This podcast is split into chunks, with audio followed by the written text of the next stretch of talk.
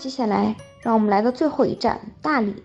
苍山洱海，风花雪月，一直是大理文艺的浪漫代名词。风花雪月指的是下关风，上关花，苍山雪和洱海月。大理其实也是一年四季都适合旅行的，它的每个季节都有不同的美。现在就不如一路向西去大理吧。第一站，喜洲古镇。喜洲是大理文化的发祥地之一。喜洲古镇呢，位于大理古镇以北十八公里，东临洱海，西枕苍山。喜洲也是最重要的白族聚居的城镇。早在六朝与和蛮并存的时候，这里就已经是白族的聚居地了。这里有着保存最多、最好的白族民居建筑。这里也是我比较喜欢的一个古镇，因为相对于大理古镇和丽江古镇来说，这里算的是非常的安静、原汁原味的。相较于丽江古城和大理古城，喜洲古镇呢也非常适合逛街和拍照，街边的小店铺都很好看。古镇边缘还有一片橘黄色的墙和大片的稻田，也是必来打卡拍照的地方。颇有历史感的老房子和这里的民居完美结合。如果你对白族文化非常有兴趣的话，不妨住一晚，要感受一下，尤其是白族的三道茶文化。其中的人生哲理是非常深厚的。几乎每一个环洱海的行程都会路过喜洲古镇，中午在喜洲古镇用餐也是非常方便的，而且可以或步行或坐马车，都可以很好的体验喜洲古镇的建筑和历史风貌。离开喜洲古镇之后，下一站值得停留的就是双廊古镇。路上的观景台可以俯瞰整个双廊的全景。双廊这边还有许许多多的特色民宿，除了价格略高之外，还有一个缺点可能是地理位置，因为绝大多数的一日游和包车等产品都是从大理古镇附近出发的，从双廊出发的产品比较难订到，而且绝大多数需要加价。如果大家非常想在双廊住一晚的话，就建议静静的享受精致的民宿吧。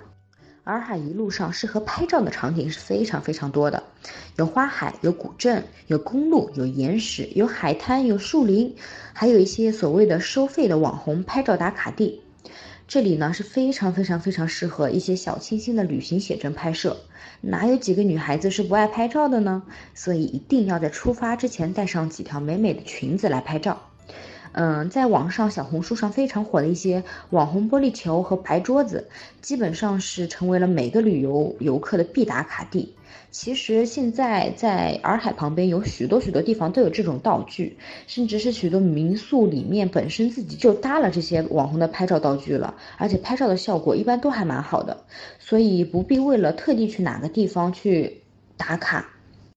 如果想集中拍摄一些网红的这些道具，还有大家比较喜欢的吉普车、鲜艳的吉普车和花海的话，那么可以选择，比如说像花语牧场，嗯，或者是类似的这些一些专门拍照的牧场。门票的价格一般也不贵，大概是二三十块钱。但是呢，就是你可以尽情的拍各种各样的道具。嗯，有一点 Y Y 可以提醒大家，就是其实大家的道具都是大同小异的，建议大家就挑。比较没有名气，然后排队的游客不多的地方，因为排队拍照真的是太累了。只要不排队，你拍出来照片在大理，照天气好，是绝对都非常非常漂亮的。最后，让我们来介绍一下海东，也就是洱海东侧的洼色镇和小普陀。其实冬季这里是看海鸥最好的地方。相传古时候呢，这里经常有恶龙作怪，以至于民不聊生。后来被南海观音前来镇压恶龙，所以当地为了纪念观音，就在小岛上建作了，嗯，这座一座观音庙，其实也就是小普陀。在大理这个地方，你想要租车，基本上都有，但建议大家最好是要选择正规的租车公司，或者是在携程的平台上，以免发生一些，嗯，比如说车友碰擦啊，或者是到时候费用什么包不好包不包含，嗯，邮费啊这类扯皮的事情发生。虽然这里大部分的人还是蛮好说话的，租好自己喜欢的车就可以自由的环洱海拍照。然后出发前记得一定要擦防晒霜，而且最好是每两个小时要补一次，因为大理的紫外线真的是非常非常厉害。我自己在大理玩的时候，穿了一双浅口的凉鞋，然后呢，第一天玩完回来之后，脱鞋的时候就发现，哎，脚上怎么黑黑的，是不是蹭脏了？后来洗了之后发现不是，是已经晒黑了。穿鞋和没穿鞋露出来的地方是两个完全不同的颜色，到现在都还能看得出明体线的分界。所以怕晒黑的妹妹们一定要及时及时补防晒，而且要选择防晒系数很高的。苍山呢，也是大理的风花雪月四景之一。苍山比玉龙雪山更雄伟，因为它有十九座山峰，玉龙雪山是十三座山峰。啊，苍山十九峰真的是巍峨雄壮，和秀丽的洱海风景呢形成了强烈的对比。苍山的山间云雾变幻莫测，有望夫云、玉带云等奇秀的形状。坐上索道登上山顶，还可以俯瞰洱海大理的优美风光。欣赏苍山美景，可以从洱海湖边的各个村庄远观，也可以走进苍山景区近距离感受。苍山一共有三条索道，游客比较多的是感通索道和喜马潭索道。苍山的腰间还有一条长约十八公里的游山步道，至少要游玩半天到一天。就行程安排方面的话，Y Y 是建议大家把苍山景区，还有旁边的崇圣三塔，也是一个大理的地标，再加上大理古城这三个地方是可以放在一天里面玩的，或者是晚上住在大理古城。但是呢，如果你想节约时间，并且在丽江古城已经住过的话，其实呢，大理古城也可以放弃，因为我个人觉得大理古城和丽江古城的相似度还是蛮高的。